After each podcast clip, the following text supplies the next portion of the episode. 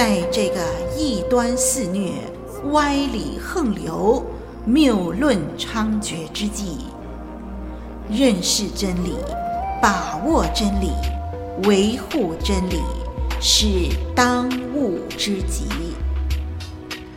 唯独真理是盼望中的指南，是黑暗中的明灯。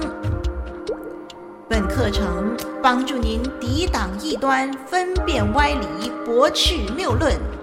由活水之声录音室呈现，基要真理。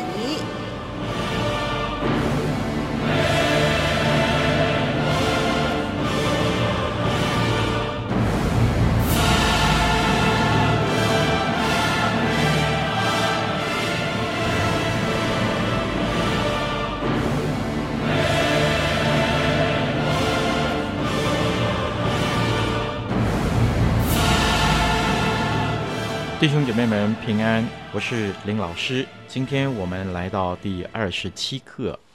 今天我们要谈的是基督徒与大使命。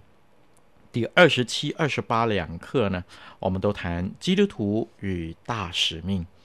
我想，基督徒成为主福音的管道，这是我们每一个基督徒都应该去实行的。好。我们先用一段的经文来开始我们今天这个课题。今天要读的经文是在马太福音二十八章十六到二十节。马太福音二十八章十六到二十节，我们都知道这一段的经文就是主耶稣在升天以前，他给门徒们一个最大的吩咐。所有的基督徒几乎都把它称为大使命。我们在这一段的经文里头，如果我们查考的话呢，我们就会发现这是一个命令。这也告诉我们，这个命令它有一个能力的源头，并且在这段经文里头，更是告诉我们这个命令的目标到底是什么。好，我们一起来翻开马太福音二十八章。林老师这时候要从十六节读到二十节，请听我把它读出来。十一个门徒往加利利去，到了耶稣约定的山上，他们见了耶稣就拜他。然后还有人疑惑，耶稣近前来对他们说：“天上地下所有的权柄都赐给我了。”所以你们要去，使万民做我的门徒，奉父、子、圣灵的名给他们施洗。凡我所吩咐你们的，都教训他们遵守。我就常与你们同在，直到世界的末了。好，我们一起来祷告，亲爱的天父，你把大使命交托在所有信徒的生命当中。求主就帮助我们，让我们能够明白你的心意，让我们也完成主你所托付我们的。主啊，我们把以下时间恭敬的仰望你，求你再次显明你的心意，让我们因此有力量来落实大使命的功课，在我们的生命，在我们的教会中间。谢谢主，听我们这样的祈求祷告，奉主耶稣基督的名，阿门。这一段的经文开始的时候就提到，耶稣他复活以后，他在山上和门徒见面。马太说呢，其中有人有疑惑，但是耶稣告诉他们，天上地下的权柄都已经在主耶稣基督的身上了。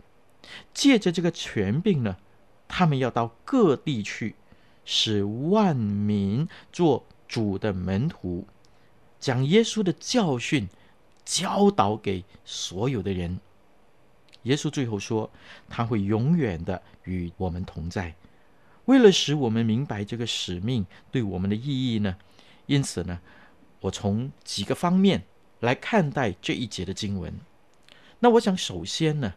我要讲的就是，我们领人归主，这是我们最基本要活出的基督徒的使命。所以林老师觉得有一句话写得很好，那就是“生命就是使命”。我们人活着就是为了一个使命，就是要把福音传给未得之民。那么我们要怎么样传出去呢？我想人呢，我们这些基督徒必须具备三个条件。第一，是被圣灵管理的生命。被圣灵管理的生命呢，就是要活出真理的这样的一个生命。我们要活出来。圣经就提醒我们说，圣灵所结的果子就是仁爱、喜乐、和平、忍耐、恩慈、良善、信实、温柔、节制。这样的事情没有律法禁止。哎，我们在谈恩赐的时候，谈到这节的经文了。也就是说，我们至少在圣灵的管理的里面，我们必须活出我们这一些的生命的特质来。这样使我们的信仰在我们的身上，在我们的生活中产生出影响力，产生出改造的这样的一个能力。那么我们自己，你就会发现，我们是一个福音的样品。人家看见我们的时候，人家和我们接触的时候，从我们的生命里头能够看见这样的一种的圣灵的果子的生命，人家就会喜欢。这就使人愿意明白，并且接受福音一个非常重要的秘诀。林老师的生活的中间，实在看到许多失败的基督徒。呃，他自称他是基督徒，他是教会的弟兄姐妹，但是林老师常常看见他和父母亲相处的不好，常常大庭广众和父母亲争吵。在那边吵架的浪声传遍左右邻舍的人，弟兄姐妹，这样的基督徒的生命，怎么样向他周围的人传说天父的救恩是何等的伟大，是何等的可以改变人的生命呢？您说对不对？当人看见他的时候，在想：如果我的女儿信耶稣，信到像他一样，我才不要信。林老师听见甘地。印度的救国英雄甘地，其实他听过福音，他也听过很久的福音，但是他始终没有成为一个基督徒。为什么呢？因为在他的传记的里头，林老师看见他说，基督徒可以得救。如果这些的基督徒都可以得救的话，甘地说，那我的生活更可以得救。因此，甘地始终没有得救。为什么呢？因为他看见他周围基督徒的生命根本没有活出一个圣灵管理、表达真理的生命来，何等的可惜！许多的人没有信主，因为基督徒的生命成了绊脚石。求神帮助我们，记得我们要领人归主，这是我们的使命。我们自己的生命先要被改造，我们要活出真理。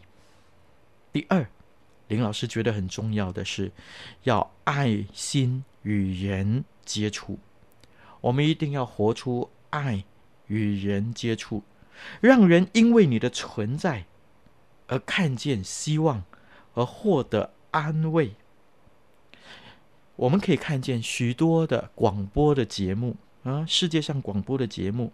许多的人喜欢听，为什么呢？因为这些谈心的节目，林老师有一个发现，这些节目都是人在最失望的时候、最彷徨的时候、最寂寞的时候、最孤单的时候、最需要人伸出援手，或者是需要和人谈天，这些的节目就成为他们的帮助。弟兄姐妹，我可以这样说。每一个人其实都需要别人的关心和鼓励的，而我们基督徒呢，我们知道我们要接触人，我们知道神要得着人，而神的真道也最能够安慰，也最能够鼓励人，而神的爱呢，也最能够最彻底的使人感受到神，因此我们基督徒就更必须用爱心与人接触。这时候我们要付代价是必然的，我们要用时间，我们需要付上体力，我们可能需要一些付上金钱的代价，请人吃一餐饭，喝杯水，谈谈他生活，这是必然要付代价的。在圣经《使徒行传》第八章三十到三十四节，《使徒行传》第八章三十到三十四节。我就看到一个付代价的主的门徒，就能带领人归向主。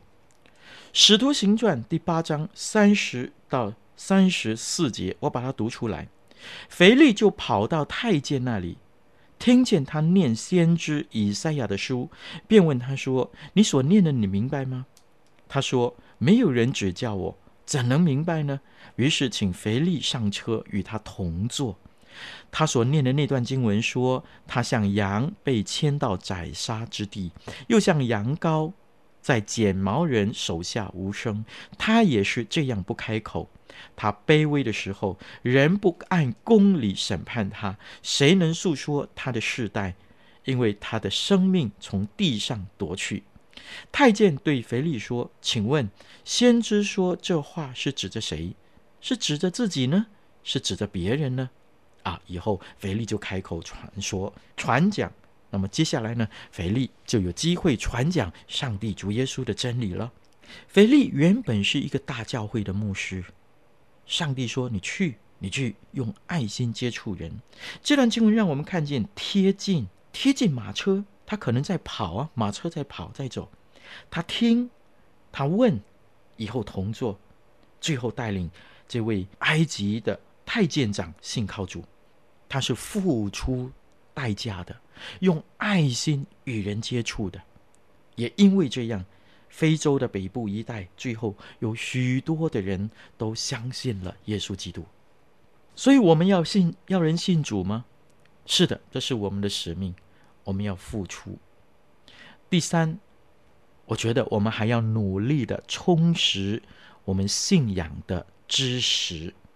林老师觉得这是很重要的。腓利为什么一听见就知道是以赛亚书呢？想必腓利非常认识旧约的圣经，非常认识律法书。您说这对不对呢？如果你听见一个人在读神的话，你还不知道他读的是不是圣经里头的话，你怎么和他传讲圣经的真理？所以，弟兄姐妹，我们一定要充实我们对信仰的知识。我们要出席查经，出席研经班，出席崇拜。单单崇拜是不够的，要出席更多研究圣经的这些的聚会。所以你看，腓力他一听见，他就借着这个话题，太监长就请他坐在太监长的车上，因此一路上就可以借着这个话题来传讲耶稣基督的救恩。试想想，如果腓力他不懂得这个圣经的知识，他如何让这个太监长明白圣经提到的是主耶稣基督为我们钉死在十字架上这样的一个描写呢？那个时候，他又怎么可能把这个信息传给这位太监长呢？所以，我们要更多的去认识圣经的真理，我们要追求。我们要不断的学习，哥罗西书三章十六节，歌罗西书三章十六节就这样劝勉说：当用各样的智慧，把基督的道理丰丰富富的存在心里。因此，当我们遇见有人问我们信仰的缘由，我们就能够帮助他们。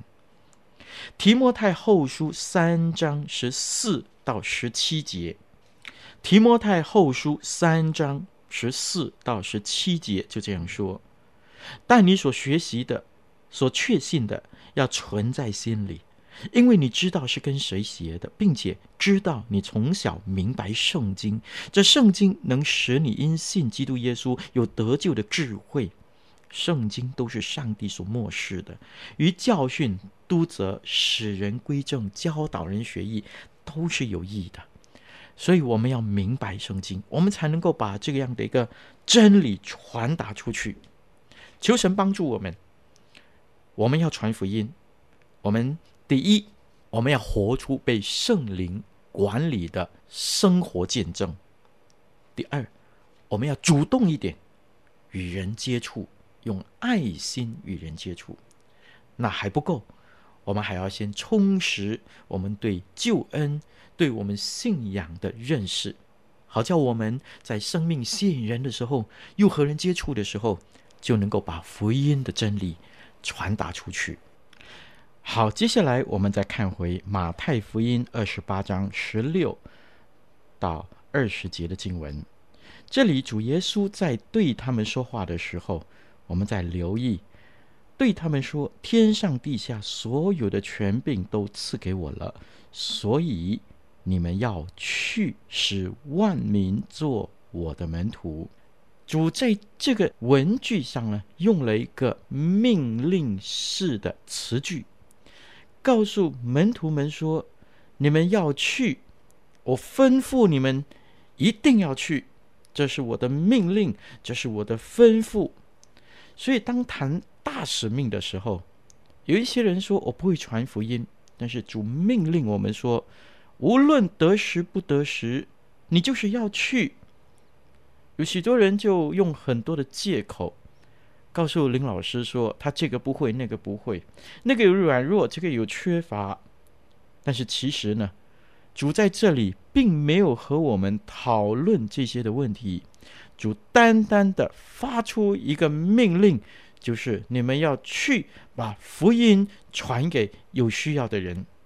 这个命令呢，就好像在军队的里头，上司。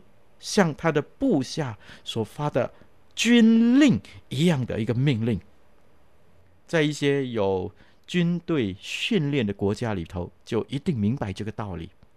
当这个将军，当这个上司命令他的下属这些的兵丁，或者是他的下属的军队们说：“我们要冲，我们要跑，我们要蹲。”这些的命令，当主言接到了以后。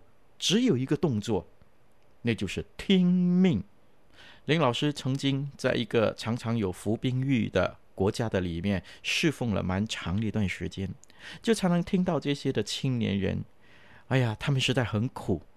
进兵营的第一天呢，啊，无论你肯不肯，你的头发都要被剪成光头啊，所以很明显的，进了兵营出来，大家都是光头。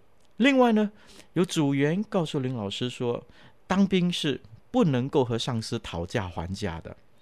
当上司说你要做起卧的运动十下，你就要做准十下；二十下，你就要做准二十下；五十下，你就要做准五十下。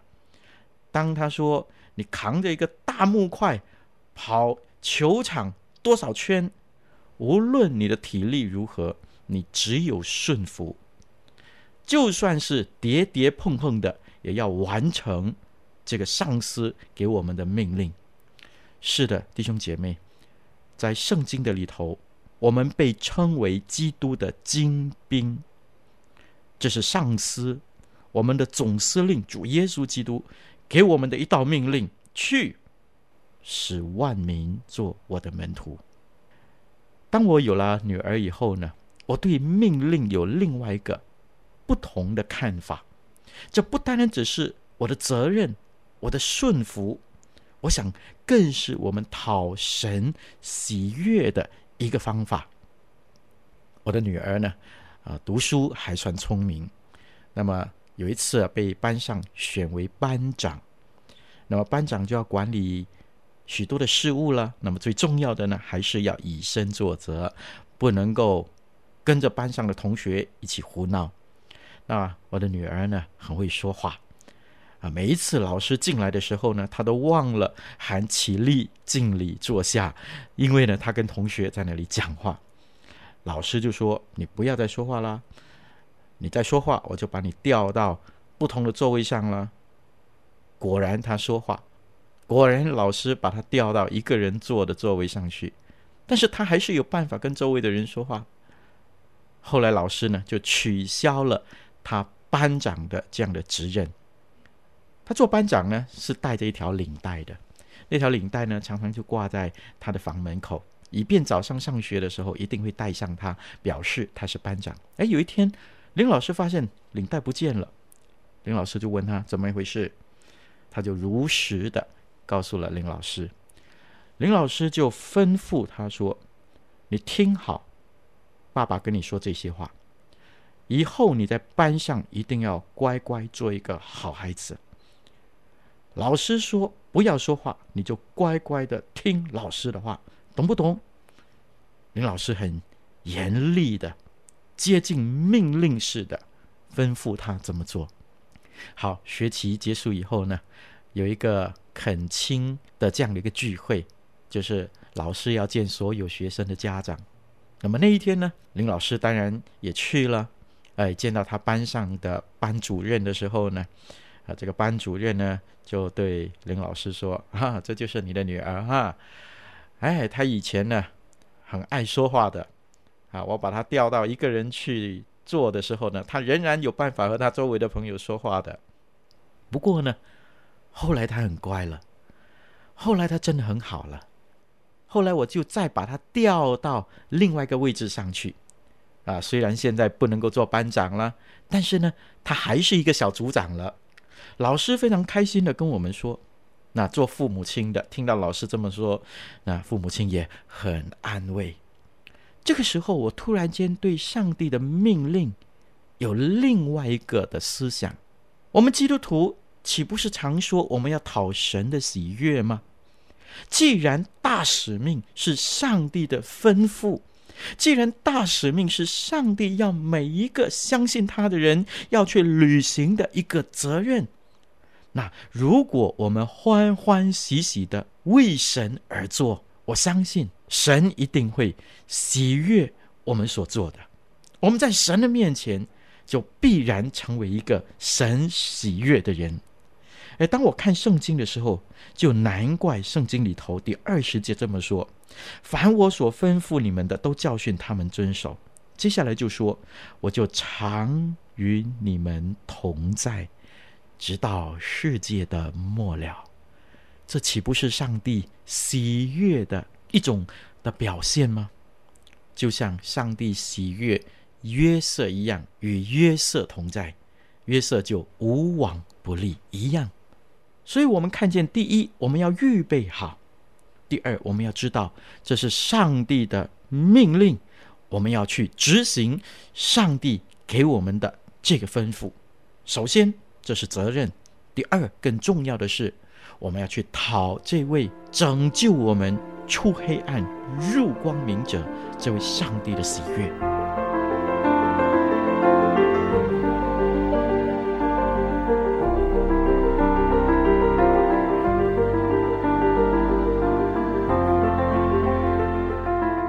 您正在收听的课程是由林老师主讲的《基要真理》，节目中备有讲义及思考题，欢迎下载讲义温习并参与思考作答。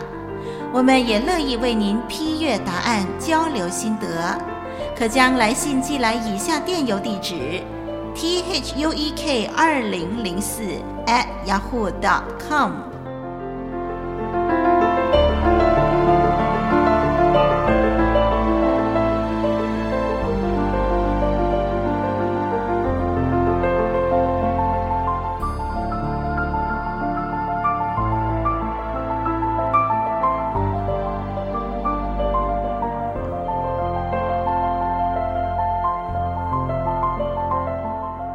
师曾经看过一篇这样的文章，这篇文章写到呢，有许多的基督徒都不愿意传主的福音，他们都找尽许多的方法，可以有一个理由，不用去传主的福音，不愿意履行这个大使命。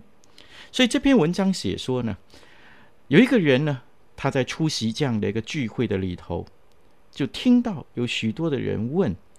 其中有一个问说：“圣经说去使万民做我的门徒，从耶路撒冷直到地极。”有一个德国人问，他说：“你不明白，在我们德国人呢，只有新约圣经，我们没有旧约圣经。但是当时的主席就这样说：当主耶稣吩咐这个命令的时候，门徒手中不是连新约圣经都没有吗？又有另外一个人问这个主席：在你们的国家有很多的福音书，很多的参考书，有许多的好书，但是我们这里没有。这个主席另外再问：当时门徒有多少的参考书呢？有另外一个不愿意履行大使命的又说：“哎，听说你们那里可以听到福音广播，是不是呢？”主席说是。而这个不愿意传的人就说：“如果我们能够和你们一样的话呢，那就好了。但是我们这里呢，没有办法用无线电来传福音呢。”这个主席就说：“当初主的门徒连无线电都没听过，不愿意传主福音的人还有理由说：你们有汽车，我们却是骑脚踏车的。”主席说：“当初门徒也没有脚踏车。”耶稣骑的是一匹接来的驴驹，不愿意传的人又说：“你们那里很有钱，但是呢，我们这里工作到十二个小时，我们的工资只是可以糊口而已，我们一点经济能力都没有。”这个主席说：“当初门徒被差出去传福音的时候，不是不带钱囊吗？也不带口袋吗？所以在那个大概九个小时的会议中呢。”许多不愿意履行大使命的人，用各式各样的借口，啊，都是我们没有这个，我们没有那个，我们没有房子，我们没有设备，甚至有最后一个人，他其实是非常悲痛的。他说：“你们在一个自由的地方，但是我们活在这个地方，我们的灵魂并不是我们自己的。”这个主席仍然回答他说。当初门徒也是生活在一个殖民地的时代，他们的灵魂也不属于他们的，因为有罗马兵来管理他们。这篇文章的题目呢，叫做《这时刻的需要》。这时刻的需要。这篇文章的作者最后他说：“其实这时刻最大的需要，是一对为主而活的精兵。”一群肯相信主耶稣不只是神，而且也会按着应许成就一切，没有任何一件事会难倒主。唯一可以满足主最大心愿的，就是把福音传给每一个人。这篇文章也说，我们需要的是人。这篇文章说，这时刻的需要是什么呢？就是。相信我们的主掌握这个宇宙。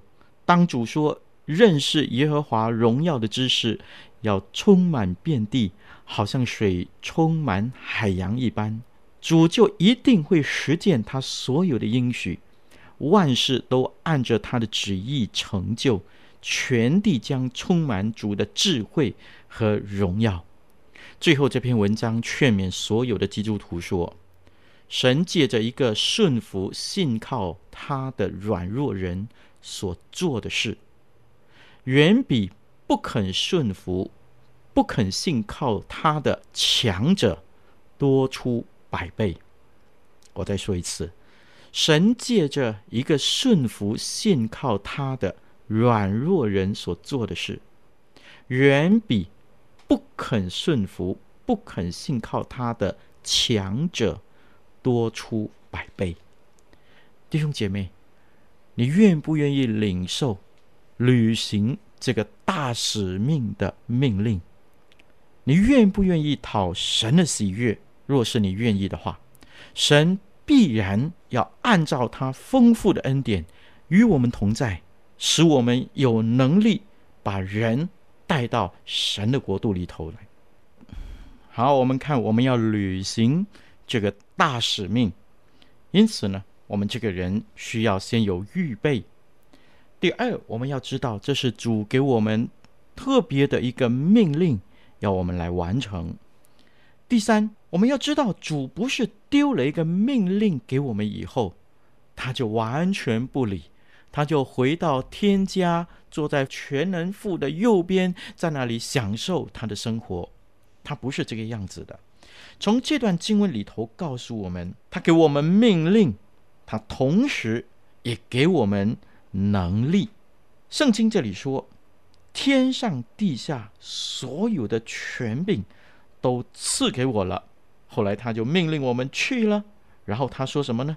当我们去的时候，他就常与我们同在。神与我们同在，是我们能力的源头。耶稣告诉门徒说，所有的能力和权柄都是他的。基于这一点，他又说：“你们去。”所以，我们看到“所以”这两个字。每当我们看到“所以”的时候呢，我们就要查考前面说些什么，因为“所以”后面的句子是基于前文的意思。那么，天上地下所有的权柄都赐给我了，是什么意思呢？从上下文来看呢，我们知道主耶稣在谈能力的源头，他吩咐门徒去向当时大概有两亿五千万的人传福音，每一个门徒。都需要负责大概两千两百万的人，这么多的人，假使单单靠他们自己的能力，我想这个任务是永远都没有办法完成的。您说对不对？但是基于主耶稣基督鼓励他们说，无论你从天上或者地下需要什么来完成那个工作，我都有权柄和能力赐下来给你。正因为他拥有这样的权柄能力，所以耶稣才能够说：“你们去，使万民做我的门徒。”请注意，主耶稣是先把这个能力的源头告诉门徒，不单单把一项重大的责任交给他们便算了，他给我们足够的恩典和能力来完成这个使命的。同样重要的是。耶稣用这个源头来结束这段经文，就是刚才我们所读的：“我就常与你们同在，直到世界的末了。”他应许常与我们同在，这表示他会供应我们一切所需要的。我们有了上帝的看顾，我们有了上帝的能力，我们就可以传主的福音，我们就能够为主得胜，并且得胜有余。我想，在过去许许多多圣徒们的身上，都看见了这宝贵的榜样。所以，希伯来书的作者就这样劝勉我们说：我们有许多的见证人，如同云彩一样围绕我们，因此我们可以去为神打那美好的仗。好，我们再回头看这段的经文，我们人要预备好。我们知道这是主的命令，我们知道神会给我们力量来完成。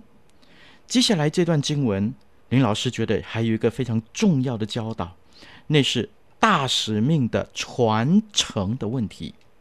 我们如何把这个大使命一代一代的教导给我们下一代的人，去履行这个上帝的大使命呢？好，接下来牵涉到的就是。大使命的目标，大使命的目标是主说，使万民做我的门徒，然后说，奉父子圣灵的名给他们施洗，凡我所吩咐你们的，都教训他们遵守。我们看到一个非常具体的福音的传承，那就是我们不单单自己传。我们还要教训人遵守，并且这样一代一代的传承下去。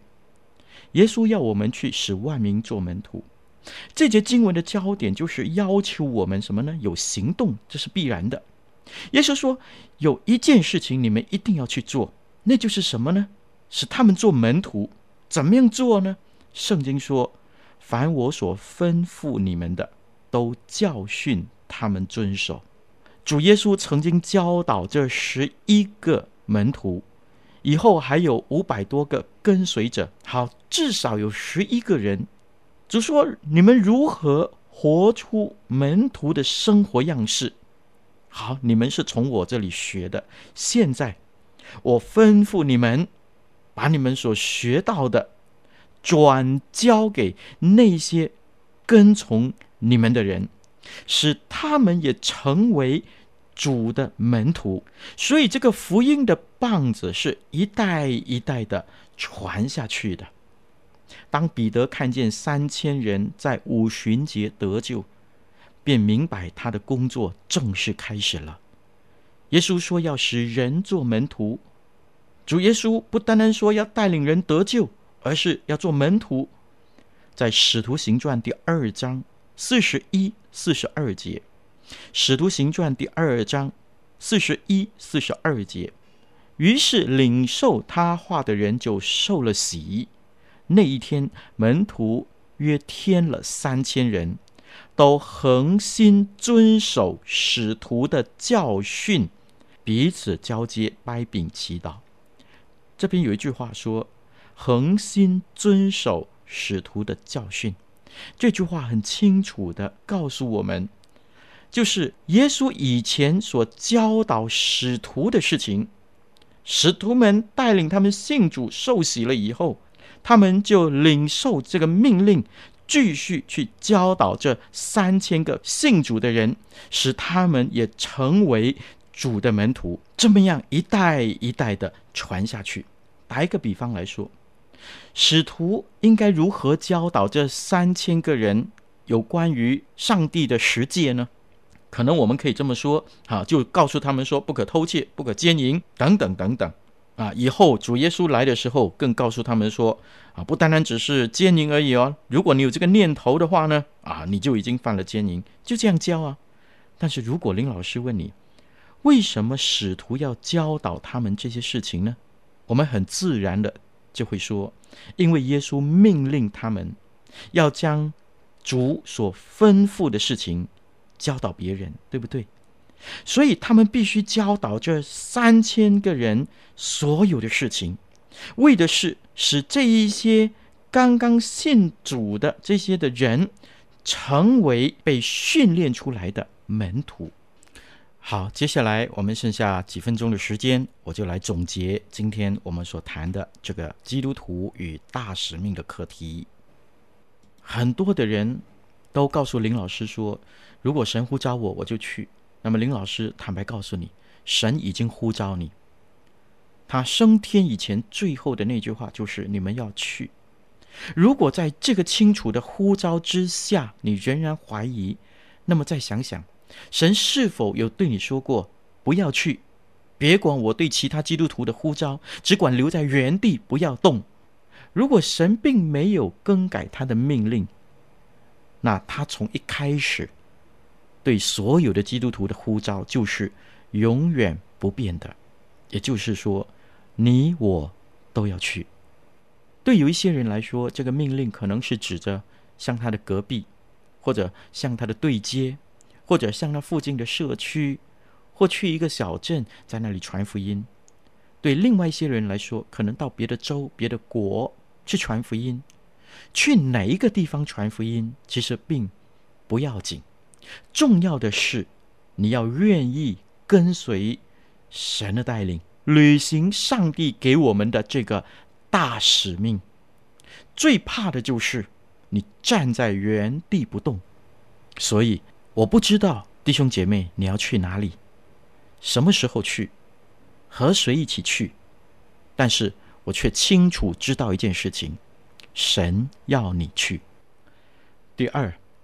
无论你往哪里去，你当记得，神还吩咐你说，你要去使万民做主的门徒，然后凡主所吩咐他们的，都教训他们遵守。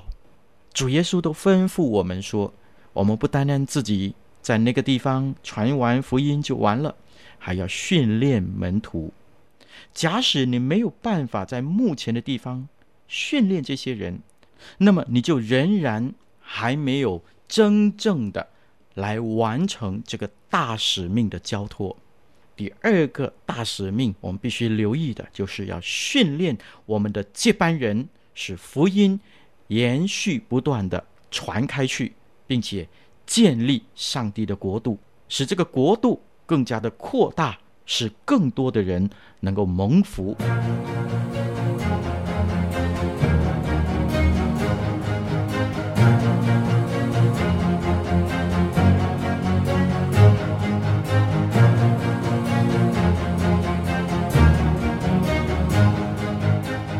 谢您收听《基要真理》，欢迎介绍更多朋友收听以上课程。我们的网址是 www.dot.living.water.studio 点 net，以及 www.dot.voiceoflw 点 org。愿我们都穿戴神所赐的全副军装，抵挡魔鬼的诡计。愿神祝福你在真理上扎根成长，荣神益人。